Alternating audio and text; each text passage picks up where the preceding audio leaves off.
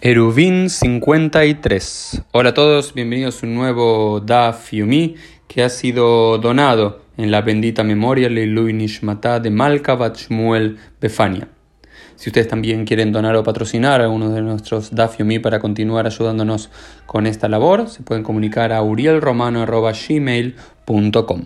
Y comenzamos ahora sí el quinto capítulo del tratado de Eruvim y comienza, por supuesto, con una nueva Mishnah, con un nuevo tema que tiene que ver. La pregunta principal es: Keitzad me abrin et earim.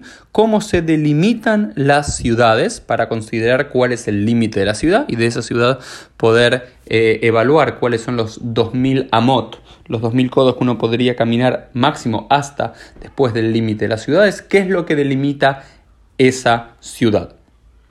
Pero no quiero entrar en los detalles alágicos porque en nuestro Dafiomi, en nuestro Dafiomi casi no va a haber cuestiones alágicas en referencia a esta Mishnah, sino que todos van a ser cuestiones de Agadá. Cuestiones más eh, alegóricas, eh, de historias, de relatos, de interpretaciones de algunos temas, pero no de material legal. Y todo tiene que ver con que ah, comienza con una, nuestra quemará comienza con una discusión entre Rav y Shmuel. ¿Quién fueron Rav y Shmuel? Van a escuchar muchas veces que en la quemará hay muchas discusiones entre Rav y Shmuel.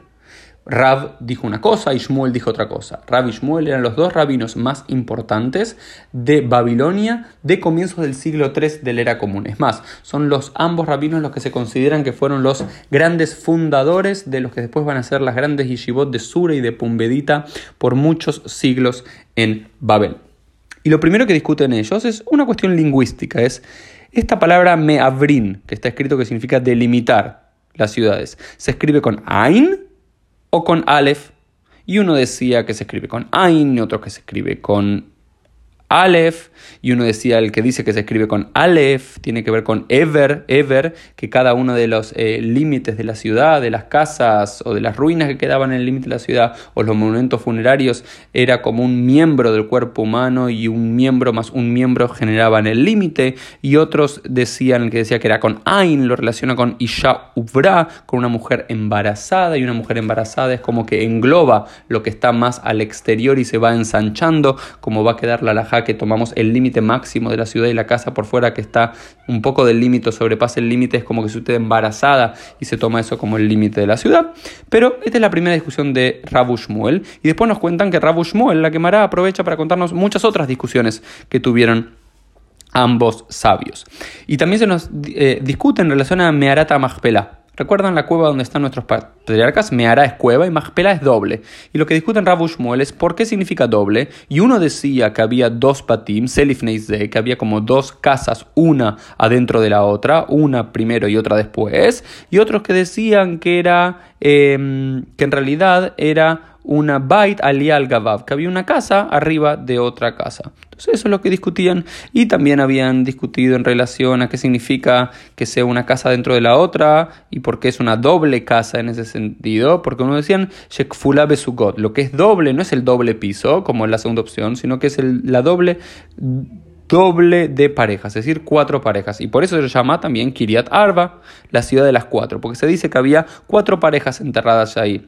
Adam y Javá, Abraham y Sara, Itzhak y Rivka, Jacob y Lea. Recuerden que Rachel no está enterrada ahí porque murió en camino a Beit Lehem. Y sobre otro uh, versículo que discuten era Bayehi Beimei Amar, Amarfel. ¿Quién era, quién Amar? Amrafel, ¿quién era Amrafel que aparece en Génesis capítulo 16? Shmuel y Rav discuten, ambos decían que era Nimrod, pero uno decía que su verdadero nombre era Nimrod y que su seudónimo era Amrafel, y otros decían que al revés, que su nombre era Amrafel y que su seudónimo era Nimrod. Pero en definitiva, que ¿por qué lo llamaban Amrafel? Porque era una conjunción entre Amar y Pil dijo que lo tiren a Abraham al eh, horno prendido fuego como ese famoso Midrash. Y otros decían no, que su verdadero nombre era Brafel y que lo llaman Nimrod, et kol aolam kulo malhuto, que hizo que toda su generación eh, se rebele contra Dios. Imbrid de Nimrod, que Imbrid es como una Mered, como una revolución, una revuelta. Y también discuten sobre otro famoso versículo, con Melech Hadash y se levantó un nuevo rey sobre Egipto ahí al comienzo de Éxodo. Y uno dice, Rabu Shmuel, Hadash Mamash, uno dice que verdaderamente era un, eh, que era un nuevo rey. Y otro dice, no, que no era un nuevo rey, no un rey diferente o una nueva em, regencia, sino que era el mismo rey, solo que porque era Hadash, Nit Hadashu Gezerotab, sino porque renovó e hizo nuevas muchos decretos ahora contrario al pueblo de Israel. Y aquí discutían, y uno decía Ayarlo Yadad Yosef, ¿qué significa Ayarlo Yadad? ¿Qué significa que no conocía a Yosef? Uno dice que, lo, eh, que no conocía a Yosef realmente. Luego, no, que no conocía, era un nuevo rey que no lo conocía, y otro decía, eh, de Ava, de Ame que mande lo Yadale le Yosef Klal. Dijo que se hizo como que no conocía realmente a Yosef. Luego, en relación al inicio de todo esto, que tenía que ver con Simeabrin, que significa eh, delimitar, se escribe con Aleph o con Ain, se nos cuenta de Rabbi Yohanan que estuvo 18 días, Shmonazar Yemim, estuvo 18 días estudiando con Rabbi Oshaya Berrebi, que Rabbi Oshaya Berrebi, al parecer en la generación anterior a Rabbi Yohanan, en la tierra de Israel, era tan pero tan sabio como Rabbi Meir. Recuerdan que Rabbi Meir, habíamos visto hace unas muchas páginas atrás en Erubim, que era el más sabio de toda su generación, Sheloy Ahluja Berabla Amod al Sofdato, que sus compañeros no podían llegar a entender la profundidad de sus pensamientos, lo mismo era Rabbi Oshaya para su generación nos dice aquí la quemará. Y en relación a Rabio Shaya nos dice que Rabio estuvo ahí 18 días estudiando con él y solo aprendió una sola cosa, que Meabrin se escribe con Aleph. Y pues la Gemara discute cómo va a ser que realmente durante 18 días sola, solo eh, haya aprendido eso, si él tenía muchos estudiantes y cada uno de sus estudiantes eran súper sabios, ¿qué significa? Y dice, bueno, quizás de él solo, solo aprendió eso, pero de sus estudiantes aprendió un montón de cosas también. No aprendió de él directamente, sino de sus estudiantes que transmitían su eh, información. Y en relación a la, sabiduría de los sabios, a Rabbi Meir en su generación y a Rabbi Oshe Berrebi en su generación un, poco posterior, hay una frase muy famosa de Rabbi Yohanan que trae la Gemara que dice Livan shel rishonim que shel aulam. Dice, el corazón, es decir, en ese caso, la sabiduría de los rishonim, de los primeros grandes sabios, era como la puerta del ulam, de, la entrada al Beit HaMikdash, que medía 20 metros de altura. Beshelachronim que y de los sabios posteriores a esa generación, es decir, como de la segunda gran generación de los sabios, era como la puerta de entrada del Eijal del santuario que medía 10 metros de altura. Beanu y nosotros, dice Rabbi Yohanan, Kimblo Nekev Mahat Sidkit, somos como la, la punta de una aguja como el ojo de una aguja. Es decir, somos muy pero muy pequeños en relación a los sabios anteriores. Esta es la idea general de Yeridata Dorot, que en cada generación cada uno va sabiendo un poco menos que la anterior. ¿Y quiénes eran los Rishonim? La generación de Rabbi Akiva. ¿Y quiénes eran los Achronim? La generación posterior de Rabbi Eliezer Ben Shamu. Hay mucho, estamos hablando de siglo II de la era común.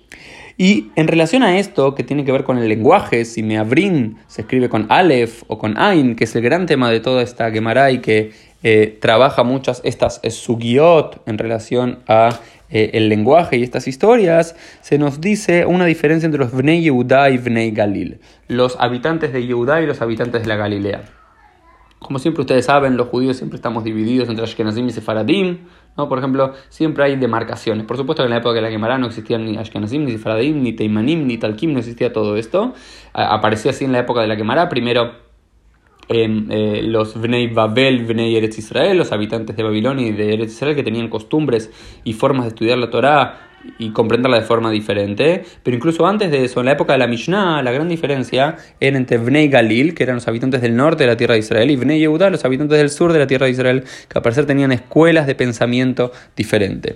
Y dice la quemará que los Bnei Yehuda eran Makpidim al Leshonam, eran muy meticulosos en la forma de hablar, y por eso la Torah quedó en ellos. Sin embargo, los Bnei Galil, los habitantes del norte, al parecer no eran tan meticulosos en la, en la forma que hablaban, ¿sí? no se cuidaban mucho en sus palabras, no eran muy precisos en la forma de transmitir la Torah, por lo cual se dice, la Torah se eh, olvidó, se, se perdió de ellos. Y también una diferencia entre Bnei Udá y Bnei Galil es que Bnei Galil estudiaban de diferentes maestros y al estudiar de diferentes maestros se iban confundiendo qué dijo uno, qué dijo otro, cómo explicó la Torah uno, cómo explicó la Torah el otro. En cambio, Bnei Udá se les quedó más la Torah en ellos y la pudieron preservar mejor porque solamente estudiaban de un maestro y tenían las cuestiones más eh, claras.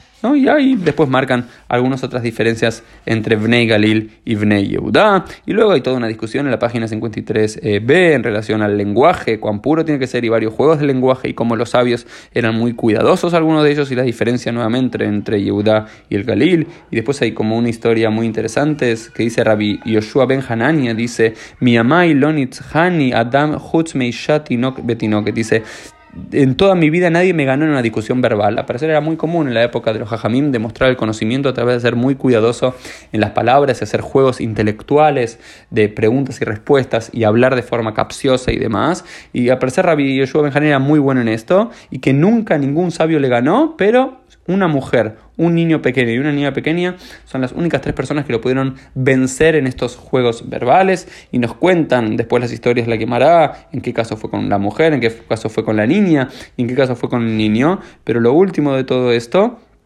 con esto vamos a terminar hoy, que cómo termina esto más allá de las historias particulares. Dice, Ashreihem Israel shekulam gdolim migdolhem ad Y dijo finalmente él, cuando el niño lo venció en este juego dialéctico verbal, dice, afortunados son ustedes, pueblo de Israel, que todos son sabios, todos son grandes sabios, desde los más grandes a los más pequeños.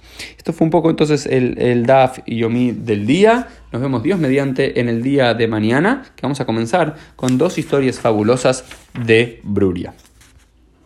Hasta mañana.